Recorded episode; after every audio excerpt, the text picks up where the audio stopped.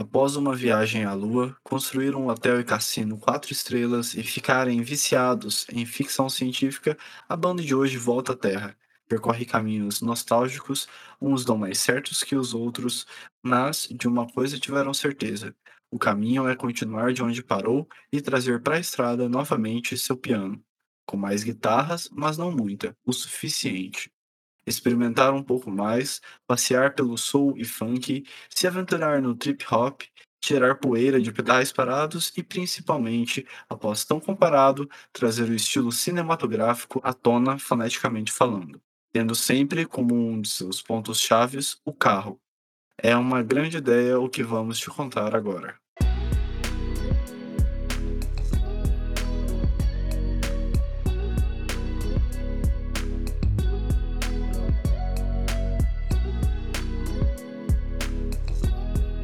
E aí, galera, estamos começando mais um Dissecando. E hoje de um disco bem fresquinho, era muito aguardado por todo mundo e por aqui no Nicecast sempre foi. Estou falando do disco The Car, sétimo álbum da banda Arctic Monkeys. E hoje, né, agora é o terceiro dissecando de um disco da banda que a gente traz aqui. E então peço para que vocês coloquem o cinto e venham junto comigo e com o meu parceiro aí que vai fazer esse dissecando hoje, bem especial. E aí, Victor, tudo bem, mano? Olá, tudo certo, cara. É... Acho que de, de, de Arctic Monkeys é primeiro, que eu tô falando contigo. E é sempre ótimo conversar sobre essas coisas. Isso é um disco que tá bem fresquinho a gente pode tirar bastante coisa dele. Vamos. É isso aí, galera. Como o Victor falou, o disco saiu essa sexta, a gente tá gravando num domingo para sair terça-feira, bonitinho aí para vocês. Então, né, por favor, gente, vão lá também e sigam arroba no Instagram. É lá onde a gente sempre conversa melhor com os nossos seguidores. É lá onde a gente pega quais artistas, quais temas de música que vocês querem que a gente traga aqui no Nicecast. Arctic Monkeys sempre é uma banda bem citada e a gente também gosta muito, né, aqui. Então, sempre um prazer e é lógico, caso queira indicar outros discos, só mandar pra lá pra gente. Eu sou arroba Bruno Fonseca XX no Instagram. E caso vocês queiram, a gente também tá no TikTok, só pesquisar no Icecast que vocês encontram. E enquanto a gente tá dando esses recados, você pode abrir seu aplicativo de streaming e entrar na página do Noisecast e colocar cinco estrelas. Isso ajuda bastante a gente, a divulgação e também aumenta ainda mais nosso ranking lá dos podcasts de música.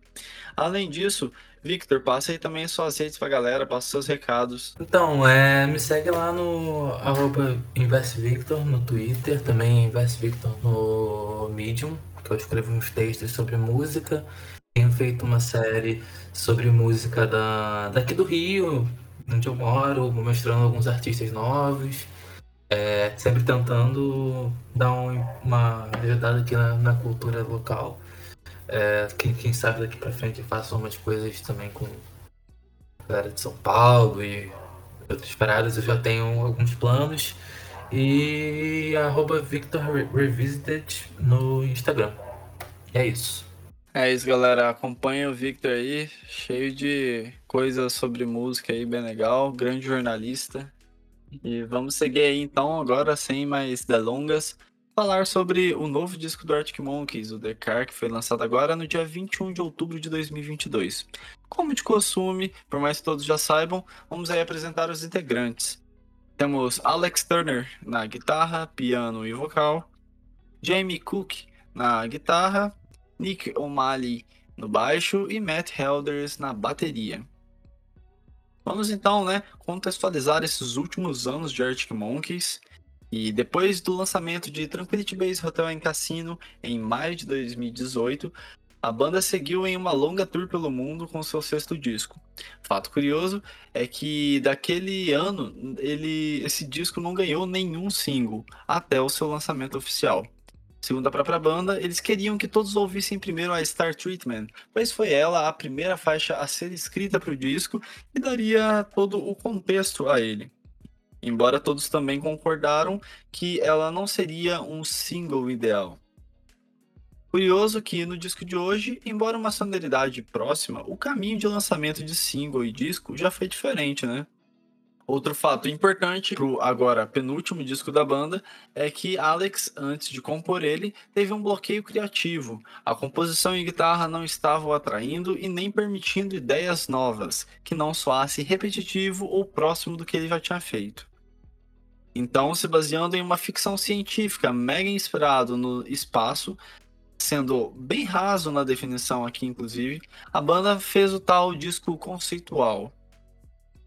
Seguindo em frente, a banda ainda lançaria dois singles de divulgação de Tranquility Base e que trouxe muitos fãs novos para a banda, além de fazer alguns de seus já seguidores acostumar com a sonoridade, embora para quem já curtia a banda paralela de Turner Telestial Puppets, não seria tão difícil assimilar o som.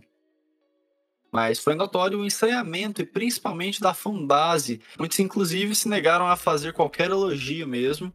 E o disco era sem sal e música de elevador, enfim. A crítica já foi de mista para boa. Muitos, inclusive, não entenderam muito bem o sexto álbum da banda e alguns se arriscavam em dizer que sim, era um grande disco, mas que também não é para todos, igual ao mais popular da banda.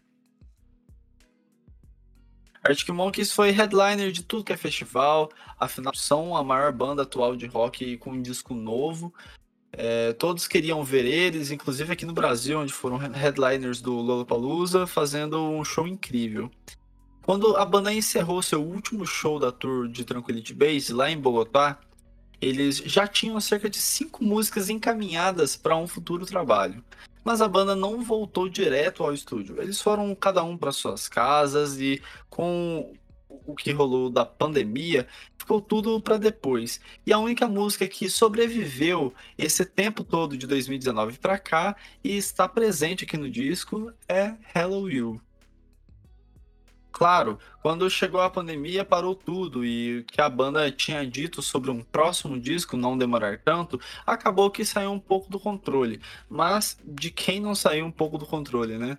Cá estamos quatro anos após Tranquility Base, mas ao que a banda respondeu em entrevistas, o disco saiu pelo visto de maneira mais tranquila dessa vez. Mas se posso fazer uma ligação, assim como em Hotel em Cassino, a banda optou pela primeira música criada para o novo disco lá em 2020, também ser a primeira música na ordem lançada em The Car, com There Better Be a Mirror Ball. Sobre o modo de composição do disco de hoje, Alex compôs a maior parte do álbum sozinho, usando a técnica que testou em AM e continuou com mais intensidade em Tranquility Base, compor, fazer a demo, ajustar e regravar. Repetir o processo até a morte e, eventualmente, adicionar bateria e teclado. E, finalmente, chamar a banda.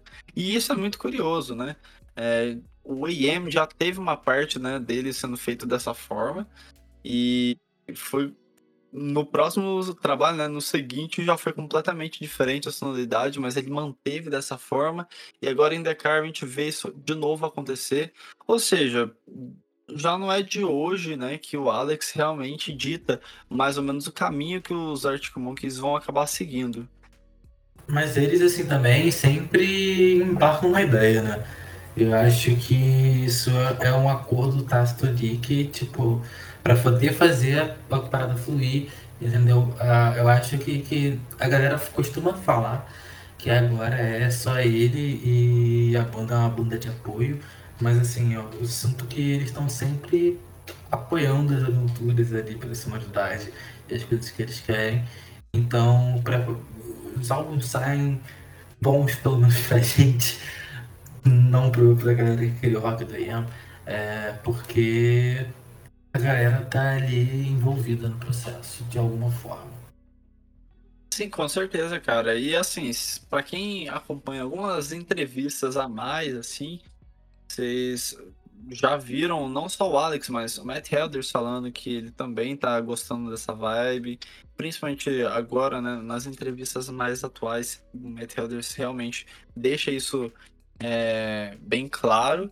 E o Jamie Cook também, né, na história do Tranquility Base, foi o cara que falou assim, nossa, não esperava que a gente pudesse ir para esse lado, mas vamos e animou pra caramba, por mais que é um, um disco com menos guitarras, né?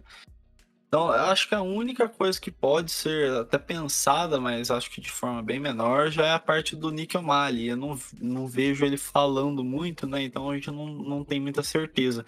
Mas aquele negócio, se alguém discordasse e tudo mais, já teria saído ou alguma treta ou estaria algum clima meio estranho. E a gente vê claramente que a banda tá super bem com isso. O que deixou Alex incessante no disco de hoje não foi algo que ele construiu, como a Hotel e Cassino, que ele começou até, inclusive, a montar e construir literalmente, né, um hotel e cassino de uma forma minimalista, eu diria. Dessa vez, uma fotografia com um carro o deixou preso e com a cabeça nisso fazendo com que no inconsciente de Alex o carro sempre voltasse à mente. E a gente vê a prova disso quando pegamos as letras das canções neste disco. Existem três faixas onde The Car é cantado. Essa ligação entre as faixas certamente deixou evidente que sim, essa fotografia foi essencial para a construção do disco The Car. No verão inglês de 2021, a banda foi para Suffolk, leste inglês, no Butley Priory, um local para casamentos e estúdio improvisado graças ao Arctic Monkeys.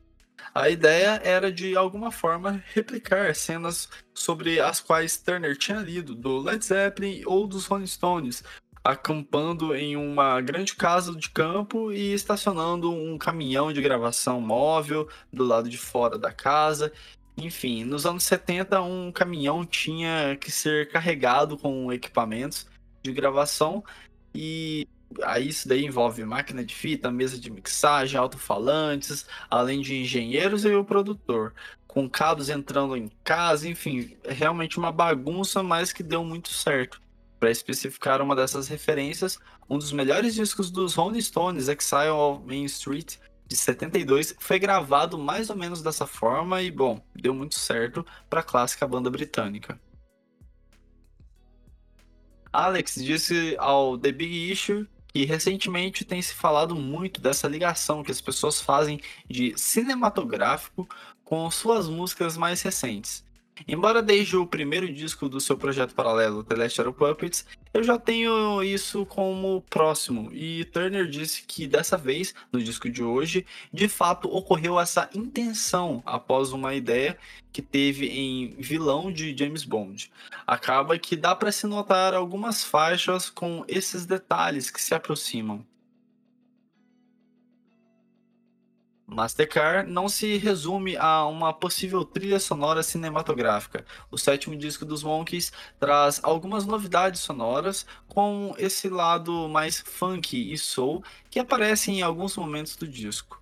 E outra relação em comum com o antecessor, as letras da banda continuam com diversas referências escondidas, coisas que adoramos na mesma quantia quanto Alex parece gostar de compor cada uma delas. É óbvio, desde Humbug, que a voz de Turner foi algo que se aperfeiçoa a cada disco, mas acredito que nos últimos trabalhos de Alex ele vem domando e se destacando com a sua linha vocal de forma que seja destacável falar um pouco disso quando falamos da banda. Há uma evolução vocal graduativa, mas que de 2015 alcança ares bem altos e em The Car, chegamos ao ápice de dominação e bela performance vocal do líder da banda. Porém, em contraponto, na minha humilde opinião, as letras de The Car estão um pouco abaixo dos trabalhos anteriores aí dos Arctic Monkeys. Eu acho que tem sim belas composições, tem momentos ali que você fala, pô, realmente é o Alex Turner, o cara é, é muito foda no que faz. Porém, se vocês fazerem uma comparação de disco em si, esse Decar fica realmente com essa cor meio pastel que ele já traz desde a capa. O primeiro single, como já dito aqui, foi There Better Be a Mirror Ball, lançada em 30 de agosto. O segundo single da banda, Body Paint, ficou disponível um mês depois.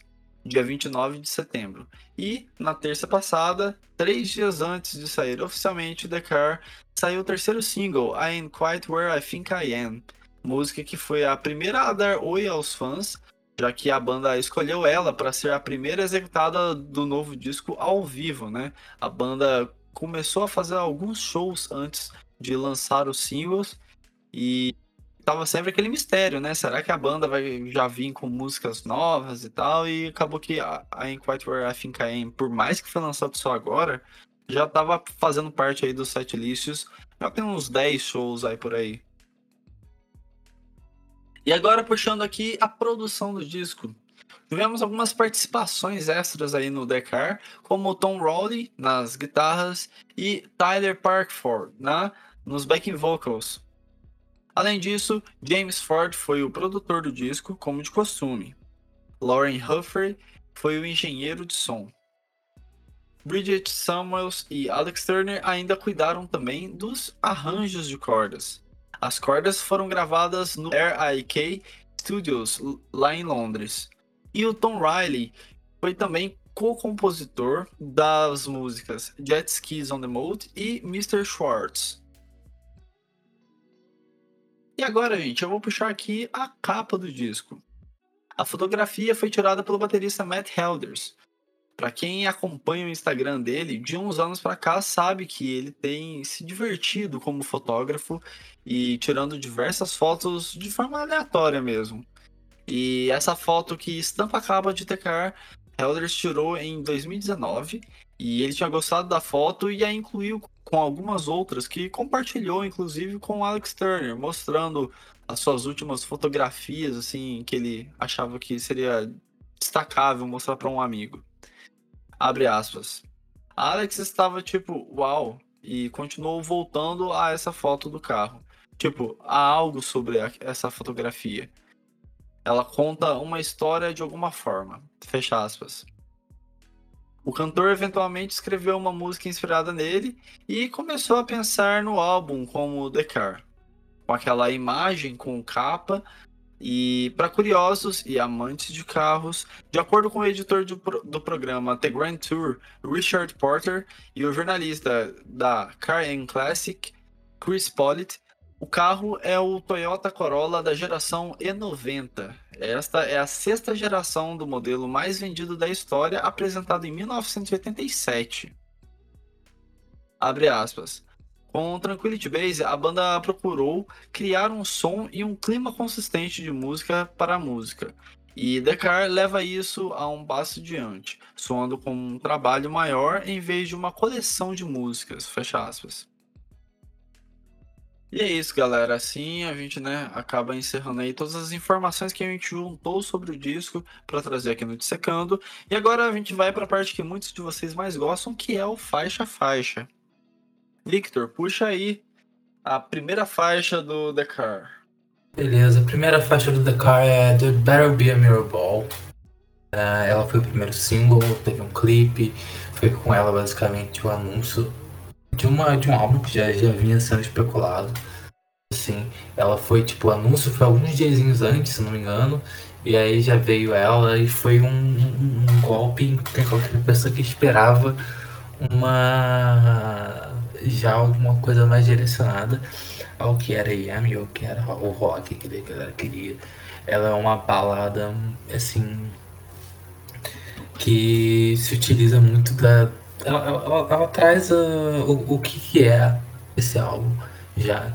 Que muitos strings e uma melodia ainda um pouco levada naquele, naquele sentimento do Tranquility Base, que é aqueles vocais afetados e meio performáticos do, do Alex Turner, só que com uma uma virada para uma coisa um pouco mais menos lounge, é, lounge jazz, lounge rock e assim uma, uma coisa um pouco mais cinematográfica e, e grandiosa. Assim, esse uso desses, desses instrumentos trazem uma, um, todo um clima diferente que eu acho que é o que diferencia esse álbum anterior em, um, em alguns pontos tem outros pontos também que esses dois se diferenciam, mesmo que eu acho que seja uma progressão natural um do outro. Mas a, a, a beleza da parada, tipo, na minha interpretação, a interpretação é minha, é... já vi gente falando sobre essa interpretação, não acho que é algo confirmado por eles. Mas essa música é uma resposta, assim, a quem espera um novo hit da banda. Isso quebra a expectativa de quem espera um novo hit da banda e quem espera um novo EM, né? É, que, que é, eu acho que é a metáfora da Mirror Ball. E a Mirror Ball seria meio que um hit. É, é como se fosse uma coisa, um, algo que se encaixa naquela estética do que é o Arctic Monkeys. É, Tranquil Space. E basicamente é uma música para te falar que você não vai ter isso aqui. Não se sinta decepcionado ou, ou venha argumentar comigo porque a gente te avisou. Sim. E é uma música muito bonita. Ela tem um. Eu não sei se é um Moog, não sei se é um Mellotron que faz a melodia inversa no fundo. Assim como Cornerstone. Eu acho que assim, é, Cornerstone e essa música dá para fazer alguns paralelos em questões estruturais, em questão de storytelling né, que elas têm, tem esse elemento em comum, que é essa melodia de sintetizador, de um melotron, uma coisa, eu realmente não sei o que é, mas foi uma coisa que me pegou de primeira. É, gente, o Victor falou tudo e mais um pouco aí, né? Eu gostei muito da sua análise, cara. Concordo com muita coisa e, inclusive, assim, só fazendo um paralelo, né, do, com essa música e os trabalhos anteriores. É, quando eu escutei pela primeira vez, é, a primeira coisa que me veio à cabeça é o clima do primeiro disco do Celestial Puppets, só que com a delicadeza que aparece mais vezes no segundo disco do Celestial Puppets. E eu gosto muito do, dessa banda paralela do Alex. Então, na mesma hora que saiu, você fica, caramba, velho, não acredito que eles estão com mais essa cara, né? Igual a gente mencionou antes, que meio que foi intencional é, da, da banda tentar fazer uma coisa meio cinematográfica, porque não é de hoje que as pessoas sempre colocam alguma coisa sobre isso, né? Nos trabalhos anteriores. E aqui você viu que, cara, pode dar muito certo esse caminho para eles, porque é impressionante quanto essa música ficou bonita. E e realmente encaixou muito, que nem você falou aí, né? De tema de 007. Inclusive, em entrevistas que eu vi aí o Alex dando, ele fala que é, ele se inspirou um pouco também em algumas músicas, né? De fazer esse lado de. Tipo vilão de 007 e tal. Então, assim, mano, tem tudo a ver. E Alguém dá um tema de 007 pra esse cara, ele tá desesperado. ele tá. Ele, ele, desse álbum, ele tá completamente desesperado. Ele tá, por favor, olhando no chão, me dá um tema de 007. Pô, vamos, vamos parar com esse negócio de Sam Smith, cara. É, o tema da, da, da, da Billie Eilish foi bom. É, eu, eu gosto daquele.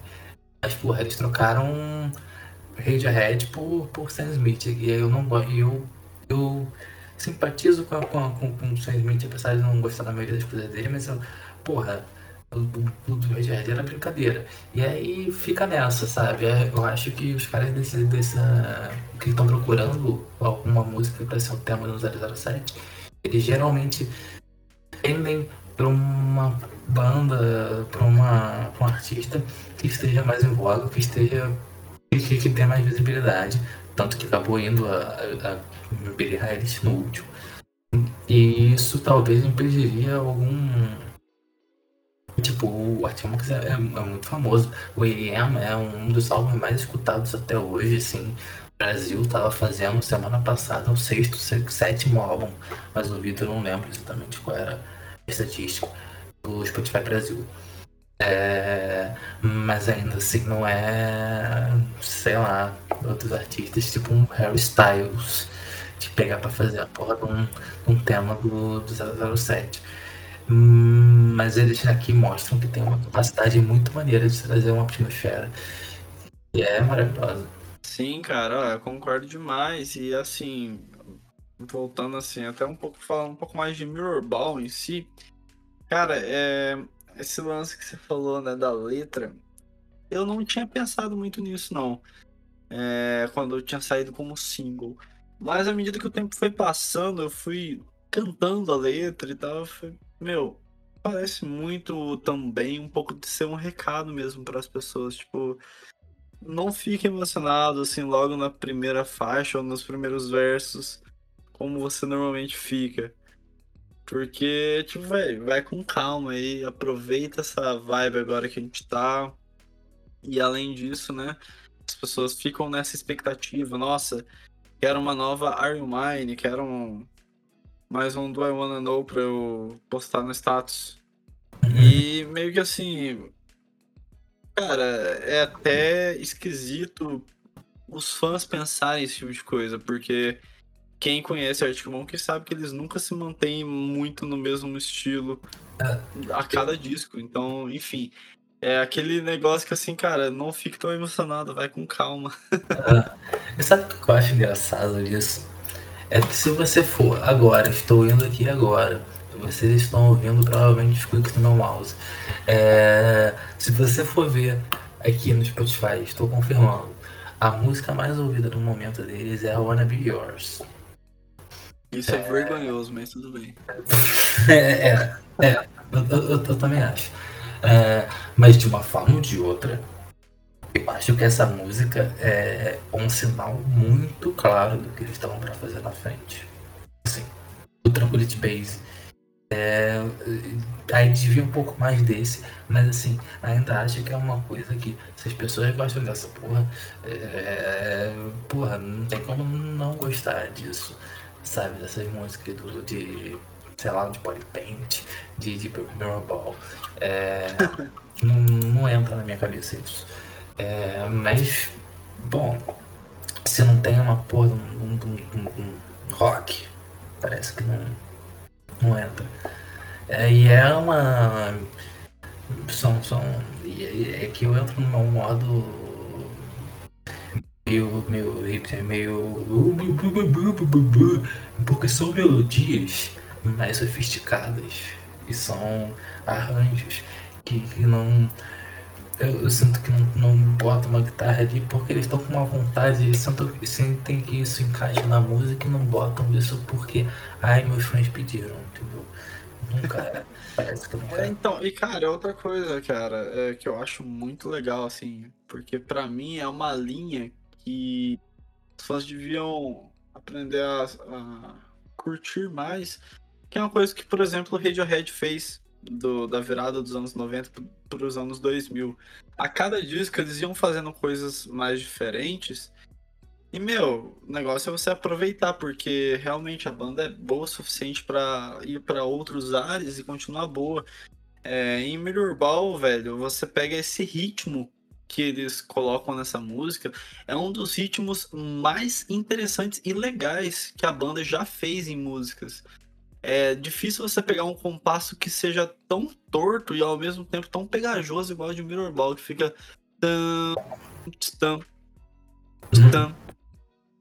Mano, é muito diferente e se, se encaixou de uma forma surpreendente, na minha opinião.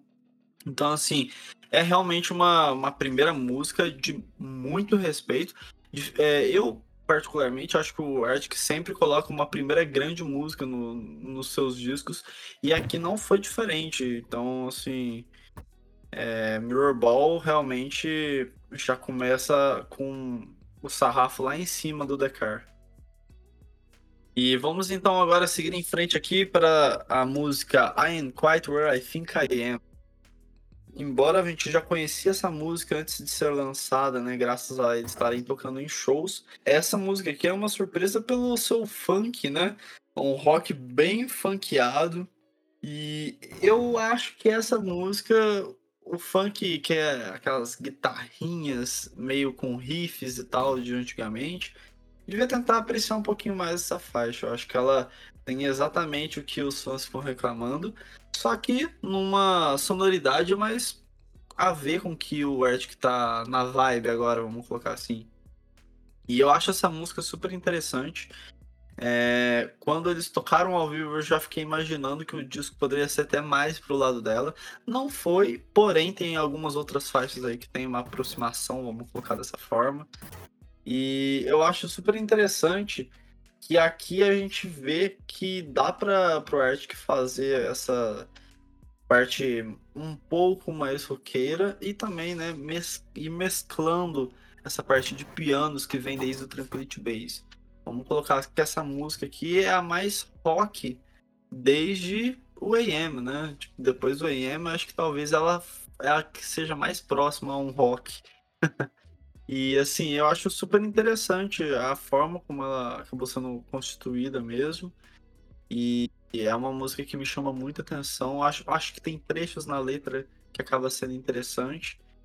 E, bom, eu como fã de David Bowie, e principalmente na, na era Plastic Soul dele, eu fiquei simplesmente apaixonado por essa faixa. A guitarra tá muito bem, os backing vocals funcionam de forma bela também. E além disso, esse conjunto de cordas que eles colocam junto, cara, faz toda a diferença para você curtir ainda mais a música. É, eu acho que é, ela entra um pouco mais naquele uma na letra em si, numa coisa um pouco mais descritiva e levemente jocosa do que ele fazia no Tranquility Base. E é uma música, sim, que tem um groove, ela, tem uma, um apelo. Vai um pouco mais para quem tá implorando aí por alguma coisa de, de, de rock, mas é no, no, no, modo que eles conseguem fazer hoje em dia, né? Eu vi uma entrevista, é, li uma entrevista na verdade, que eles falavam sobre como o, eles tentaram fazer um álbum de rock antes de fazer o The Car e viram que isso não era para eles mais, porque parecia uma paródia. É, porque a mente deles já está em outro lugar.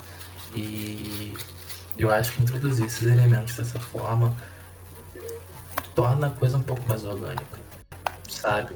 E, e aí, parte de, de quem for. Eu acho engraçado falar, por exemplo, do. A gente estava falando em algum momento do Radiohead. É, mas eu acho que nesse ponto a fanbase do Radiohead é a mais madura. Com certeza. É, e é mais permissivo. Porque, e, e, mesmo assim, eu, por exemplo, dando um exemplo, meio que saindo um pouco de assunto, é, eles têm um álbum que é o King of Limbs, e, assim, admiro a, a experimentação, mas, assim, não, eu só gosto de umas três músicas naquele álbum, é muita coisa. É, mas os caras estão lá, eu, eu admiro eles por estarem fazendo coisas, tipo, eles trabalharam em cima de loops, trabalharam em cima de várias coisas, tipo, inspiradas em fucking heads e umas coisas do tipo. Enfim, eles foram lá, fizeram o jogo deles. Eu admiro isso. Eu admiro isso em qualquer banda. Eles estão se desafiando, né, querendo ou não. E é o caso aqui. E, é esse, e, e tipo, é claramente o caso aqui. É, mas eu acho que. Sei lá. A galera que pegou a era do IEM ainda não envelheceu. tá ligado? É, só pode. Acho que é a única, é a única coisa que eu consigo colocar como um argumento. Concordo, cara. E. Bom, eu acho que a escolha dessa música ser um dos singles do disco, eu acho que até demorou, na verdade, porque era, pra mim, ouvindo o disco hoje, é uma que eu falo, velho, era óbvio que eles iam colocar ela como um single, sabe? E eu realmente tô de amorzinho com essa faixa, porque eu sempre gostei dessa, dessa vibe mais funk, assim. E, bom, eu acho que o Arctic Monkeys conseguiu fazer muito bem uma música nesse estilo. E, enfim, né? Tá aí rodando uma das que mais rodam aí no meu Spotify desde o seu lançamento. A terceira faixa é Sculptures of Anything Goes. E essa ela entra num, numa outra parada, num outro clima. Ainda acho que encaixa eles estão querendo passar, mesmo que seja muito distante em questão instrumental e em questão de ideia do que eles estão trazendo. É, ela é uma faixa um pouco mais influenciada, eu acredito, por industrial, assim como assim, tipo por algo mais eletrônico, mas que não é um eletrônico de um house, não é um eletrônico de um técnico, de um trance, de, nada desses, desses movimentos de música eletrônica tradicional que a gente vê é uma coisa mais focada no, no clima sombrio, assim, parada. E eu acho a música mais interessante do álbum. Ela explora, tipo, interessante, não digo a melhor. Experimenta em um, em um lugar que eles nunca foram e traz uma ideia que, tipo assim, eu já estou desde já fazendo a campanha pro próximo álbum seguir essa, seguir essa vibe. Porque eu acho que dá uma refrescada no som, traz elementos principalmente de coisa que essa cara, ai, ai, ai, Elma, ai, eu queria tanto um EM 2, não sei o que. E eu acho que, é, como foi falado na época do EM, esse álbum era tinha experimentações com grooves e coisas de R&B. É, citaram Dr. Dre, se não me engano, de uma influência para esse álbum. É, então ele tinha, tipo, apesar de ter, ter guitarras e não sei o que, ele tinha uma coisa com, com, com os beats e com os grooves de serem caminhados para esse lado, um pouco mais solto e mais levado para essa, pra essa coisa do pop, do R&B.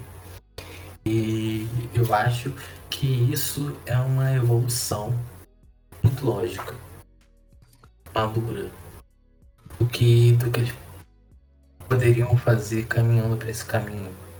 Assim, é, é, é uma música que, que tem uma. É, é uma música que melhor cria a atmosfera desse álbum. É uma música que traz uma ideia interessante. É, e eu acho que ela, ela, foi uma música colaborativa do Alex com o Jamie Cook, que trouxe esse, essa batida é, para ele, estava experimentando algumas coisas e trouxe essa ideia para a banda. E ela tem toda um, uma estética que me impressionou muito. Eu, eu, quando eu ouvi, eu falei, cacete, é isso. Sabe? é, e eu acho que é uma coisa que espero que seja melhor trabalhada e explorada em lançamentos futuros. Essa é a, a ideia geral que, que não, não, não só a música me, me traz, mas ela por si só. Ela dá um peso no clima do álbum e ela traz elementos clássicos ao mesmo tempo que joga coisas completamente novas para banda. Sim, cara, assim, só para complementar, né? É, essa bateria eletrônica, eles basicamente ligaram em um sintetizador Moog e como o Victor já estava falando, né, gente, o Jamie Cook acabou sendo o co-compositor dela, né? E curiosamente, essa é a primeira música que é coescrita por ele e Alex Turner desde Still Take You Home. Desde o primeiro disco. Velho, isso é bizarro de dispensar assim. Então, só nessa parte eu já acho que realmente é muito interessante essa faixa. E como o Victor disse, essa textura mais dark que o Arctic Monkey já teve explorado em outros trabalhos, mas é, é dessa de forma. uma forma mais, eu diria, profunda nessa faixa que chama muita atenção. É, não chega a ser um trip hop, mas chega próximo a isso. Quem ouve aí algumas bandas próximas desse gênero sabem melhor do que eu tô querendo dizer. E assim, mesmo tendo essa vibe diferentona, ao mesmo tempo parece que é o tipo de clima que o Arctic já indiretamente chegou perto algumas vezes, só que de outras formas. E aqui, né, com, como eu falei, né, na base do sintetizador e a voz do Alex com essa performance incrível, uma das músicas que eu sinto que ele canta melhor. É, essa somatória, você vê que assim, os caras envelheceram bem e sabem do que estão fazendo. E eu queria também trazer aí que o baterista Matt Helders também citou a faixa como a sua favorita, observando que há muito espaço para um vídeo legal para essa música. Ele até assumiu que Sculptures teria o, seria o primeiro single do The Car. Foi colocado isso em conversa, mas isso seria enganoso, principalmente para nós fãs, né? E Turner estava certo demais em dizer que realmente melhor seria Mirror Ball, porque Mirror Ball realmente dá o tom em geral desse disco. Acho que não tinha outra escolha realmente que fosse tão boa. E, e bom, não foi nem primeiro, nem segundo, nem terceiro single, mas se essa música se tornar single em algum momento, eu sinto de que esse clima dessa faixa pode estar presente num futuro trabalho da banda, é, enfim, assim que for possível, né? É, outra coisa também que eu queria destacar é que, além de ter lá o barulho de sintetizador e bateria eletrônica, essa música não para por aí. A forma que eles usam o, conjunto de cordas e o piano deixa a música ainda tipo um realmente, igual o Victor falou, em um degrau acima na parte de ser interessante. É uma das fases que você fica mais curioso, e eu admito, a primeira vez que eu escutei, eu escutei sem fone, meio que sem prestar tanta atenção assim no disco. E essa foi uma das músicas que eu menos gostei. Mas a partir do momento que eu escutei ela uma vez, escutei outra com mais atenção, já se tornou uma das minhas favoritas. E acho que essa música tem tudo para crescer, inclusive não só entre fãs que gostam dessa vibe atual da banda, mas até entre os fãs do AM que ficam né, naquela choradeira de sempre. Acho que essa música aqui pode crescer bastante, principalmente para eles, porque tem uma, essa música ela traz um pouco de resquícios de AM e Tranquility Base ao mesmo tempo. E partindo para a faixa de número 4, Jet Skis on the Mode. Bom, essa quarta faixa já traz de volta aquela vibe mais funkeada, né? Que a gente viu na segunda faixa do disco. E eu acho super interessante porque ela é aquele funk mais calminho, né? Mais romântico. E assim, eu pelo menos que gosto desse estilo de música, acabei que desde o primeiro play eu já gostei bastante da faixa. Mas eu sinto que vai ter muita gente meio que virando a cara pra essa música facilmente. E assim, eu acho que o Alex aqui, ele novamente, né, vem cantando com esses falsetes dele. Que é uma coisa que, sei lá, ele realmente começou a gostar bastante de fazer, né? e só para complementar a informação, Tom Rowley enviou o instrumental presente nesse pr primeiro verso né, da música para que Alex ouvisse logo no primeiro dia do ano de 2021. A partir daí, Turner começou a compor a letra e pensar num caminho para essa faixa acabar realmente seguindo e acabou saindo como está aí, né? E bom, é uma música mais calminha, mas que ainda assim acho que consegue manter o nível do, do disco lá em cima. Embora eu acho que ela tá no lugar mais complicado de ficar no, nessa ordem de músicas do The Car, acho que ela cumpre um papel bacana. Ela não deixa as coisas caírem muito e acho que mantém o álbum num nível ótimo. Então, eu tive com essa música uma experiência tipo que você teve com a música anterior. De primeira eu achei meio chato, basicamente. É, mas assim, ela tem aquele uauá, né? Ela tem a, aquele groove assim que você, tipo, se tu para, tu tá tranquilão, escuta, fica. Hum. Pô, até que é maneiro, cara. Até que é, até que é interessante, sabe? Ela tem uma. Eu acho que, tipo, nas letras e nas coisas que ela. No, no clima que ela passa, ela tem um, uma forma de contar uma história e montar um cenário hum, que eu acho interessante. É, e eu acho que é uma música que você tem que ter um pouco de paciência. Assim, se, se é uma coisa que não te repela, que é uma coisa que você não está acostumado. Mas que, que, traz uma recompensa. Eu queria só destacar exatamente, né, que essa música também tem um, um lado que eu achei muito interessante, que é a parte instrumental. Se vocês acompanham um pouco mais essa parte instrumental, é, você vai sentir uma coisa um pouco diferente, né? É, que é mais bem trabalhado mesmo. Que no Tranquility Base eu sinto que o instrumental foi muito bem trabalhado. Mas parece que Jet Skis on the Mode é um, é um que você consegue enxergar que eles agora sabem melhor como trabalhar essa parte, parte instrumental. Então você vê umas brincadeiras de ritmo que o piano vai tacando para as guitarras e para o baixo, e aí eles voltam para o conjunto de cordas que fazem um detalhezinho, enfim, eu achei essa música mais bem elaborada, vamos colocar assim. Eu acho que no geral, é, inclusive, esse álbum, não estou dizendo que é melhor do que o Trumpet Bass, de forma alguma, mas é, ele, em questão de produção, ele é mais refinado. E Sim. isso se mostra nessa música. Com certeza, cara. E assim, uma coisa que a gente não trouxe até agora, né? Já quase chegando na metade do disco, é sobre letras. Né? A letra em si. E aí já é uma crítica que eu tenho a fazer mesmo do disco. É uma coisa que eu já queria deixar destacado antes, mas agora eu vou aproveitar aqui. Que é assim, o Alex Turner sempre foi um grande escritor.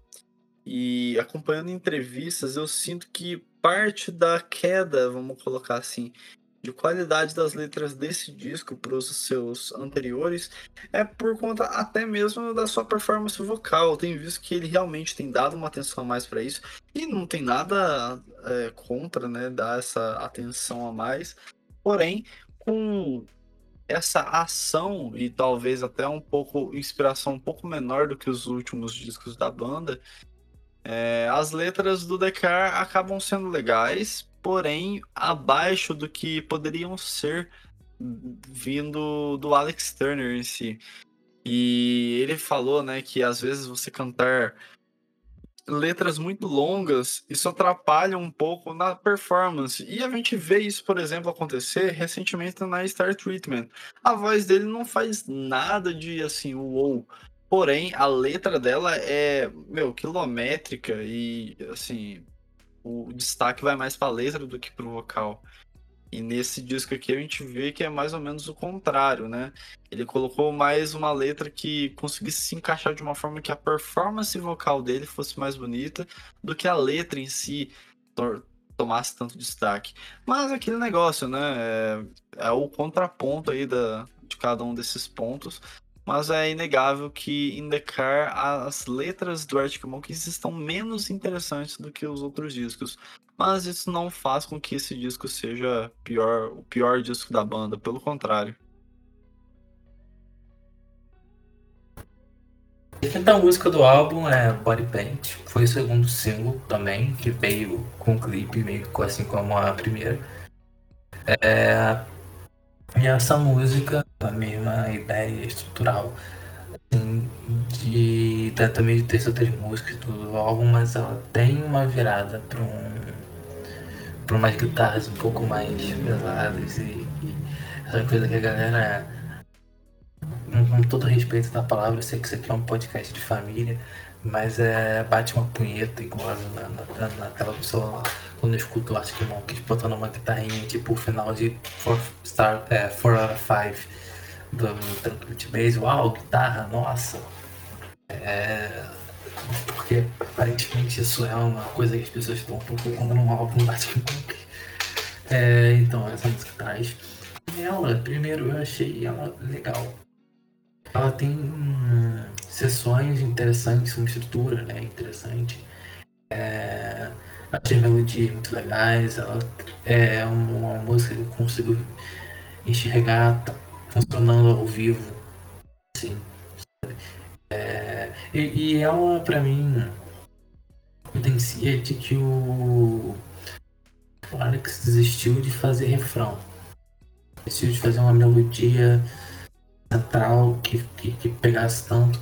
E aí, por exemplo, a melodia que vem bastante nessa música, ela vem na bridge.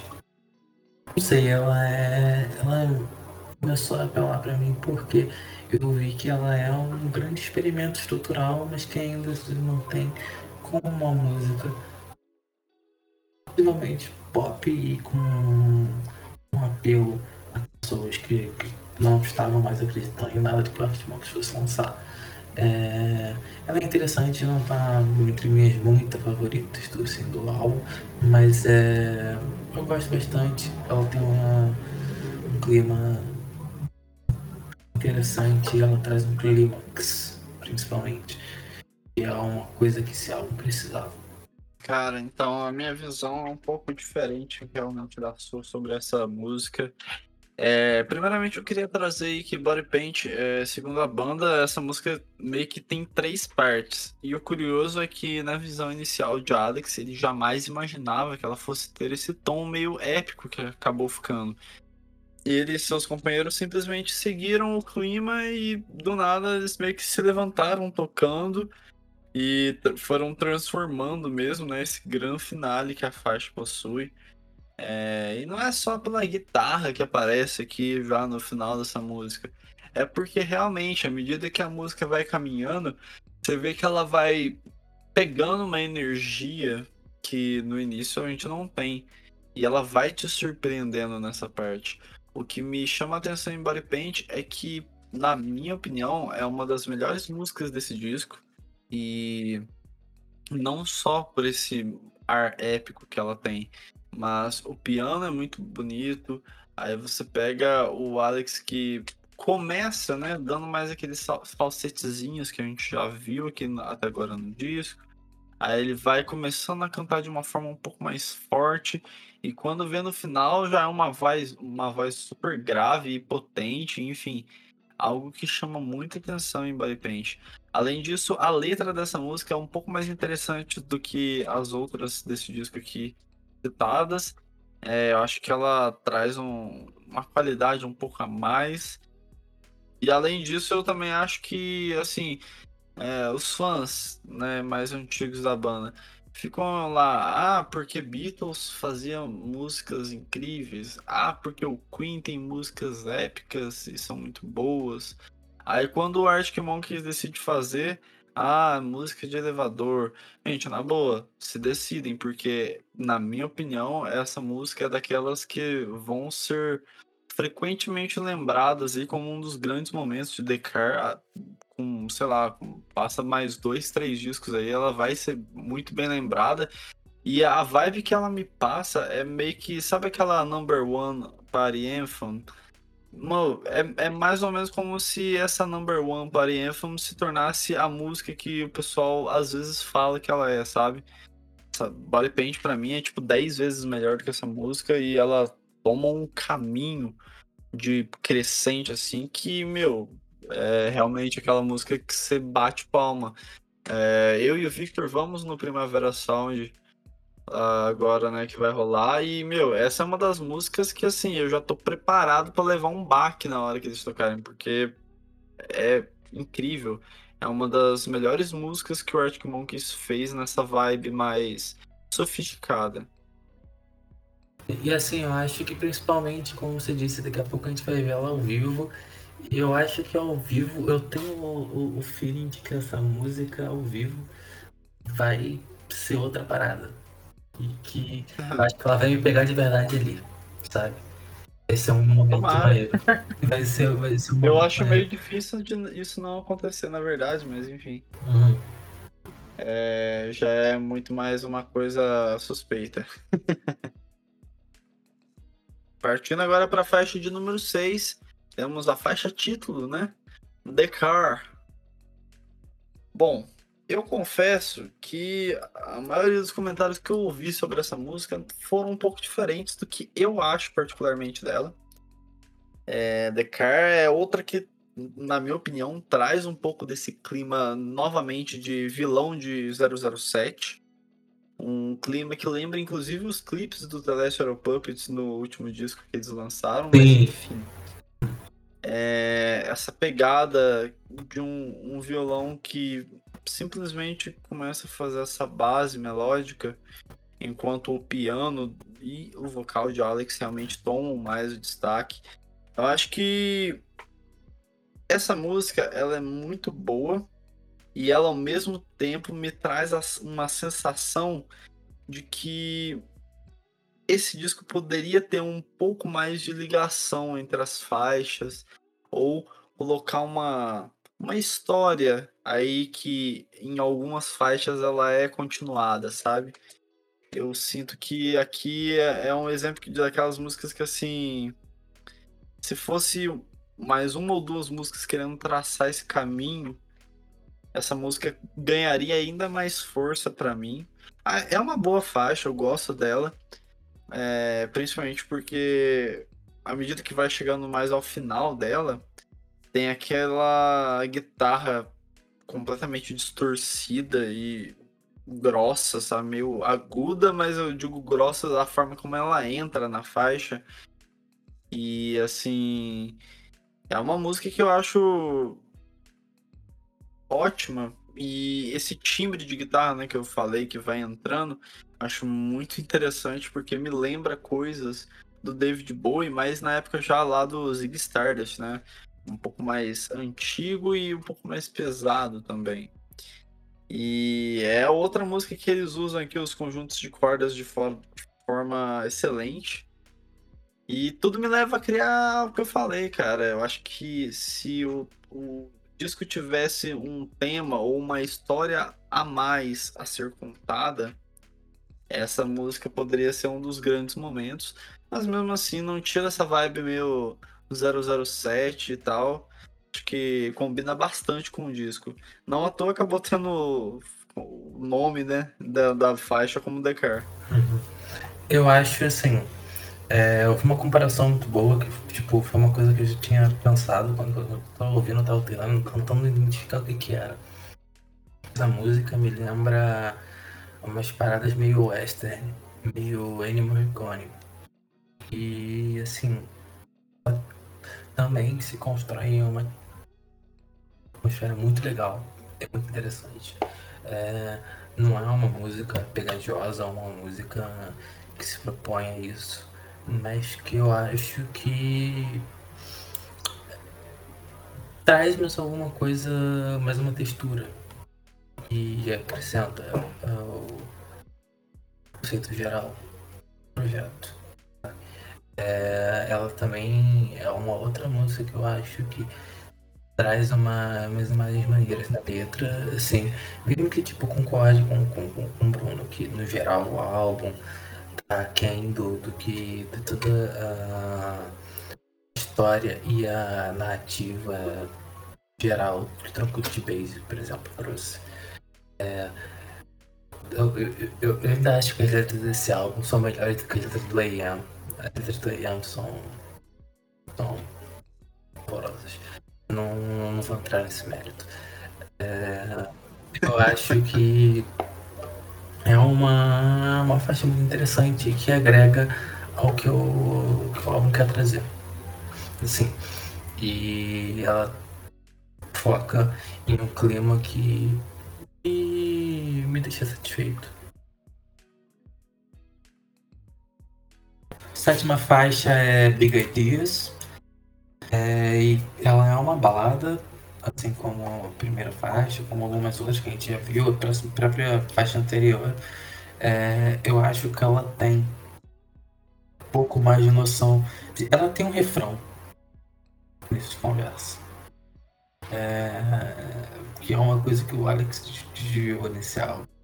É, em questão dos arranjos e beleza mesmo dessas melodias, é, acho que sobe um pouco o nível eu acho que nessa é, é, é, muito mais certeiro de que essa música fala também um pouco sobre a questão da carreira da banda, de expectativas, é, do que, que eles estavam para fazer, do que, que eles fizeram, do, dos passos que eles seguiram.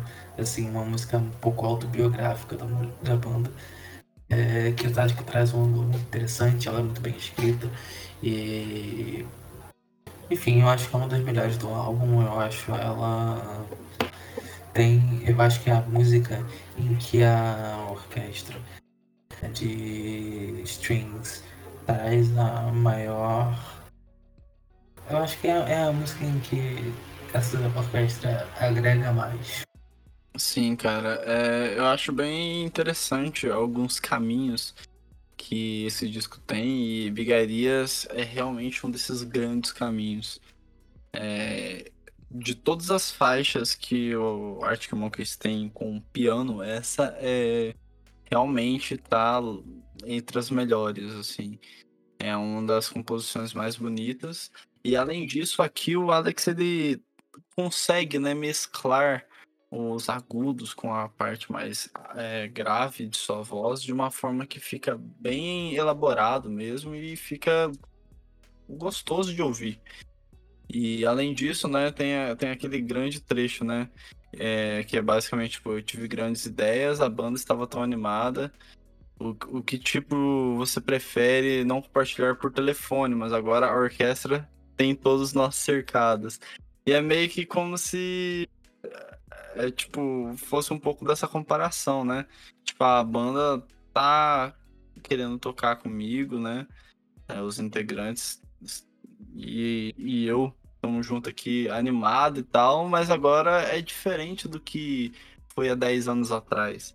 Agora eles têm também o conjunto de, de, de orquestra para meio que ajudar e, de certa forma, compor né, a música inteira. Enfim, eu acho que eh, essa música traz um pouco desse ar de nostalgia que provavelmente o Alex Turner, assim como todo mundo, também entrou nessas épocas de pandemia e tudo mais. Eu acho interessante isso.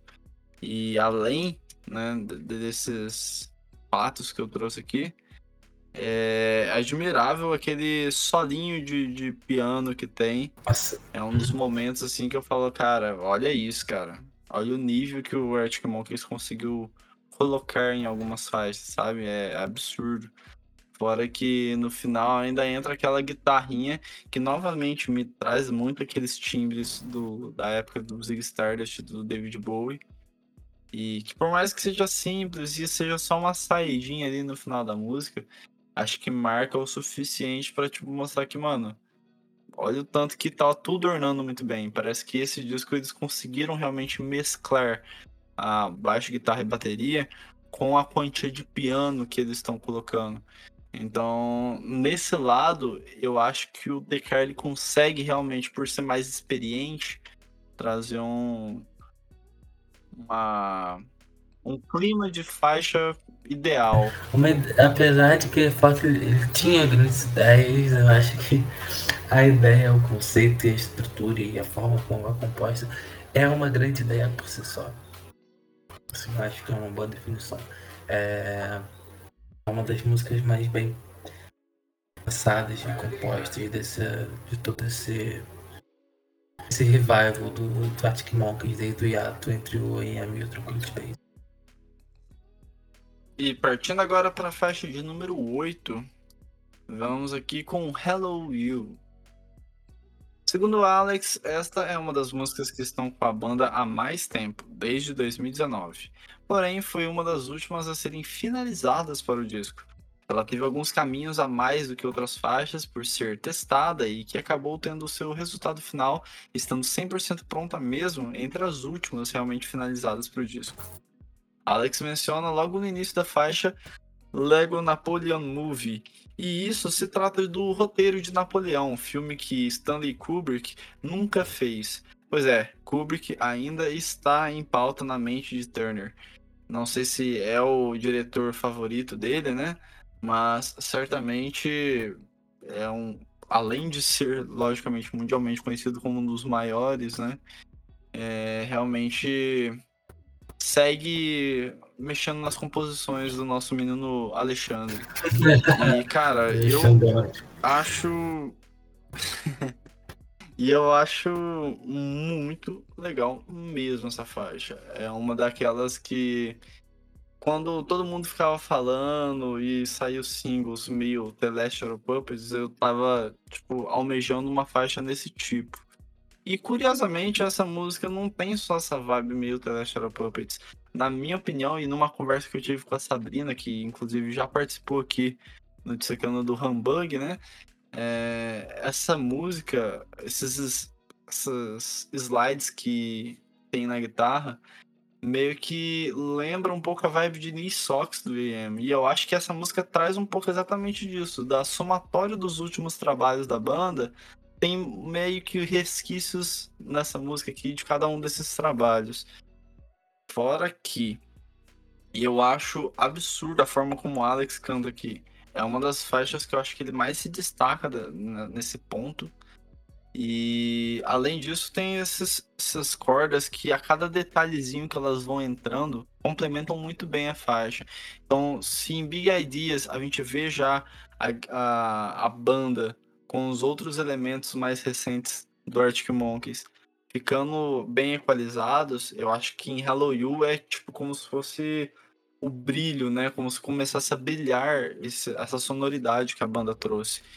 E então, assim, é uma dessas músicas que, meu, é curioso. Tipo, eu assisti algumas entrevistas de rádio que eles acabaram dando. E duas dessas, acho que seis entrevistas que eu vi, o pessoal já, tipo, fala, pô, quem sabe aí essa seja um próximo single e tal, porque acho que é meio que por todos uma música muito bem querida no The Car. É, cara, acho que você falou bastante, não tem nem muito a adicionar. É, eu acho que ela é um pouco do que, como você, por exemplo, esperava que fosse um álbum mais levado para o lado da I Quite Where I Think I Am assim, ela é uma, uma resposta a isso e ela se utiliza de elementos anteriores. Tem um, um groove muito maneiro, eu, digo também. Eu acho que essa faixa, junto de da Jet on the Moat, é, me lembra um pouco a vibe do Steely Dan, dos anos 70, essa vibe de misturar um, um jazz, um soul e uma, com uma parada de rock, uma parada que tava em voga ali na época. É, tem esse clima um pouquinho mais tropical, sim, eu diria. É, acho que, que essa mistura de elementos é interessante e é uma coisa que eu vi que eles estão conseguindo fazer bem. É, é uma das faixas de, de destaque do álbum mesmo, ela é bem gostosinha, eu acho que era para nenhum fã botar defeito, mas a galera bota defeito. Eu acho que também não, não me incomodaria se fosse um caminho possível para futuros projetos eles investirem mais nesse lado mais estilo dela mesmo. Esse lado mais é, provado com influências de, de soul e de jazz. A nona faixa é Mr. Swartz é, que é uma, uma música que vai dando aquele. Vai caminhando para aquele clima de desfecho. Eu sinto que ela deveria ter sido o desfecho desse álbum. É, que é uma música bonitinha, uma música que me remete um pouco, junto a essa com, com a última em si, a algumas coisas mais melódicas do que os Beatles fizeram. Assim, é, e ela tem, ela também foi, se eu não me engano, composta em colaboração com aquele mesmo cara que eu não lembro o nome do Jessica on the Mount. É... E ela bonitinha. Eu não vejo nada de muito de destaque nela, apesar de eu, de, de, de eu gostar dos arranjos e, e já que encaixa no tema. Mas é, muito a destacar. Então, cara, é, Mr. Schwartz é uma música que eu já realmente gostei bastante. É, principalmente porque é uma música mais calma, mas acho que ela tem uma levada muito diferente. Me lembra até algo próximo a uma bossa nova da vida, sabe? E por conta disso, essa música me lembra algumas músicas assim do The Last Shadow Puppets, como a música título Everything That You've Come to Expect, que o destaque é realmente o andamento dela e por ser esse clima gostosinho. Essa daqui realmente o, a banda fica um pouco mais para trás pro real destaque, que é o Alex cantando é, com o seu piano, né? E eu sinceramente acho essa daí dessas mais calmas um dos destaques, né? Mas eu, eu, vejo muita gente também que tá meio assim com ela, que ainda não entrou muito na vibe. E eu nem sei se vão entrar aí, até aí tudo bem. Mas. Tá muito fresco, cara. Não teve. A gente tá aqui fazendo isso aqui, eu não tive tempo de, de processar algumas coisas, sabe? Pois é, tipo. É exatamente isso que a gente tá falando, né? São. É, observações de dois dias pós-lançamento e, logicamente, pelo menos da minha parte, acho que eu, algumas dezenas de plays nas faixas. E, enfim, eu tô realmente sempre gostando bastante dessa faixa. Ela, inclusive, para mim seria um, um, encerramento perfeito se o disco fosse com um pouco, um pouco mais temático, né? Fosse mais ah, igual eu tava falando, que tivesse uma história que pegasse algumas faixas que uma meio que puxava a outra, que tivesse um tema meio central, eu acho que essa música poderia encerrar muito bem o disco. Mas, de qualquer forma, isso não, não diminui o mérito do quanto eu realmente gostei dessa. É, enfim, boa faixa.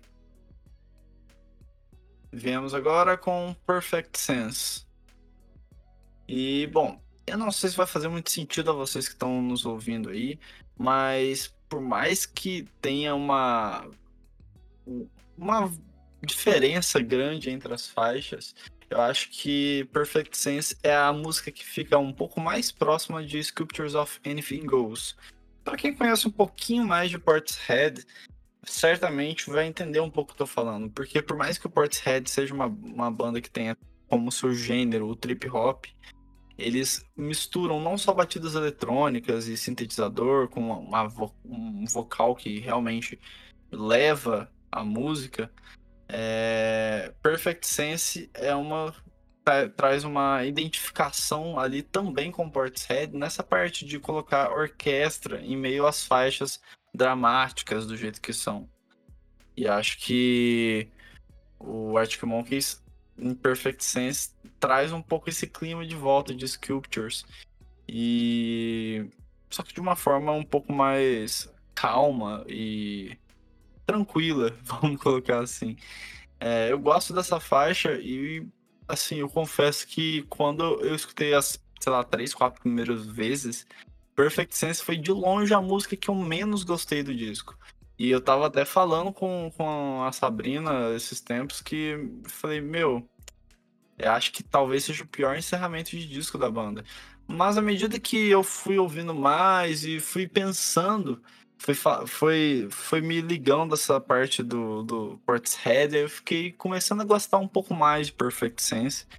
E hoje realmente já tô mais acostumado com ela. É, eu diria que talvez ela só é meio simples demais para encerramento, mas tudo bem. Acho que é uma, uma boa faixa. Eu também não gosto dela como encerramento, assim, tipo, você, você se acostuma melhor, eu, eu ainda não, não peguei porque botaram essa de encerramento. É uma faixa bonita por si só. É, ela já me lembra, além da coisa dos Beatles que eu falei, me lembra uma fase específica do Elliot Smith, que ele começou a colocar mais elementos de banda, tipo, é, para além do básico.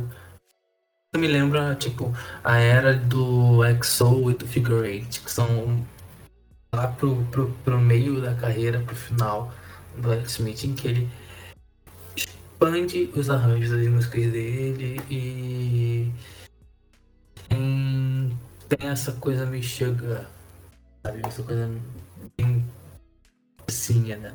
Essa coisa bem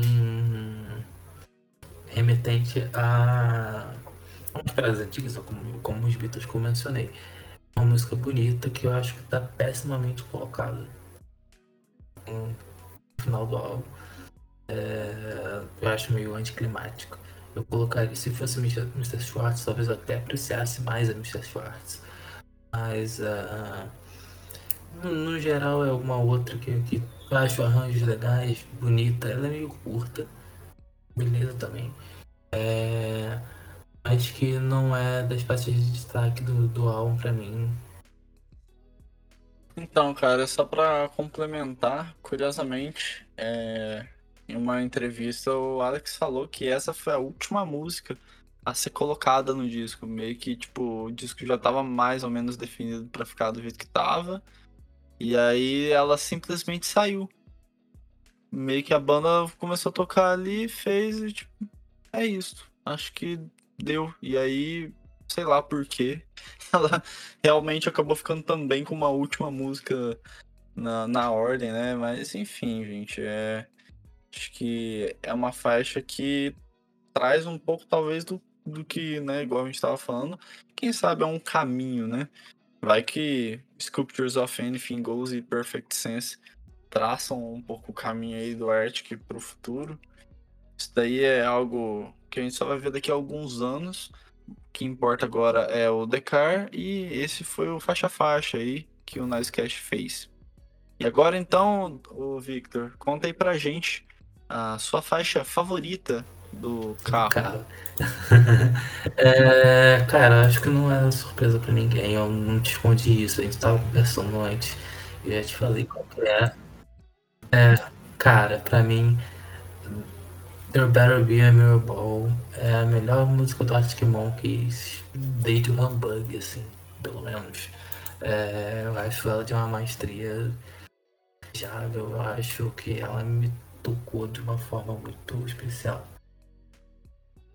eu acho engraçado porque outro dia me perguntaram qual era a minha, minha música favorita da Arctic Monkeys. falando sobre isso. Eu falei que é Timothy Wesk. É, que é uma side do Fluorescent Adolescent, Fluorescent Adolescent do, da época do Favorite First Nightmare, que é exatamente uma balada, mas que ela cria uma atmosfera e ela tem uma estrutura interessante e ela tem um storytelling interessante e ela te absorve, ela é imersiva. E acho que esse tipo de qualidade é o melhor, é o melhor tipo de coisa acho que o Monks consegue fazer. Eu acho que é o que eles fazem nessa faixa. Por isso é minha favorita. É, eu concordo com muita coisa que você disse aí, Victor. E realmente Mirror Ball é uma daquelas faixas que, meu, é difícil a pessoa realmente olhar e falar, não, essa música é ruim, porque, porra, que, que, que música. vou chorar que e, bom, eu vou chorar que nem uma criança. Te avisando. Vou chorar que nem uma criança.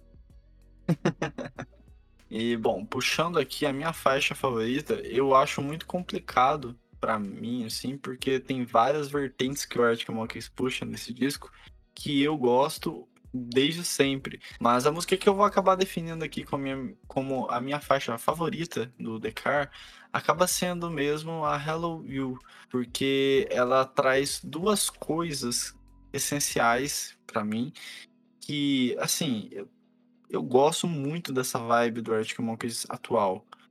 E ver que às vezes eles podem sim incluir a, a guitarra, baixo e bateria um pouco mais à frente, é, ainda eles fazem como ninguém, sabe? Dessa parte de bandas de indie rock de 2000 para cá.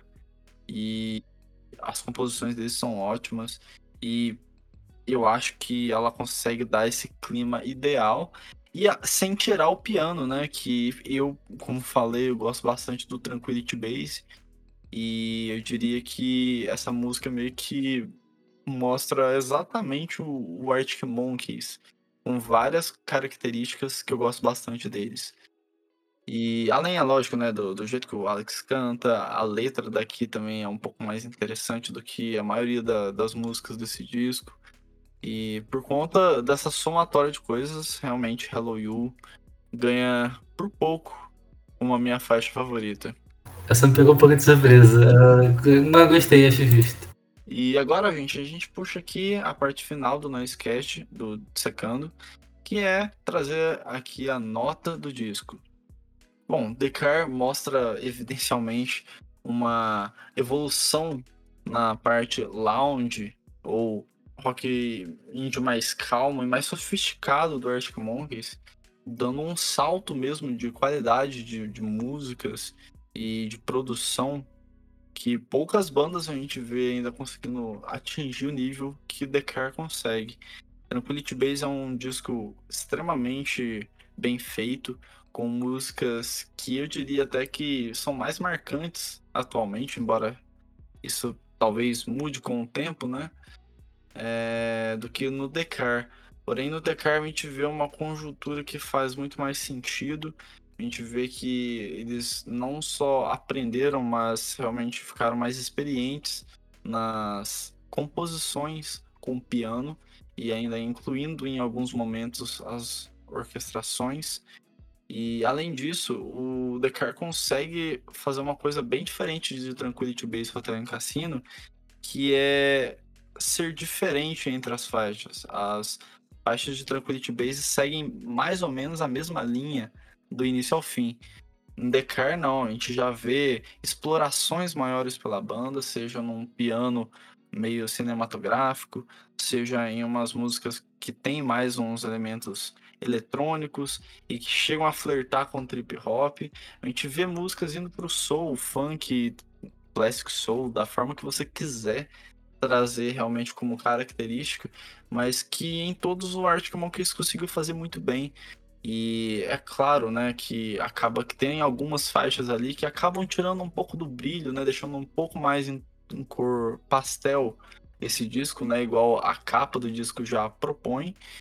E as letras realmente estão um pouco menos legais do que já chegaram a ser nos discos do Arctic Monkeys, mas ainda assim tem seus destaques, tem seus pontos ali que realmente brilham.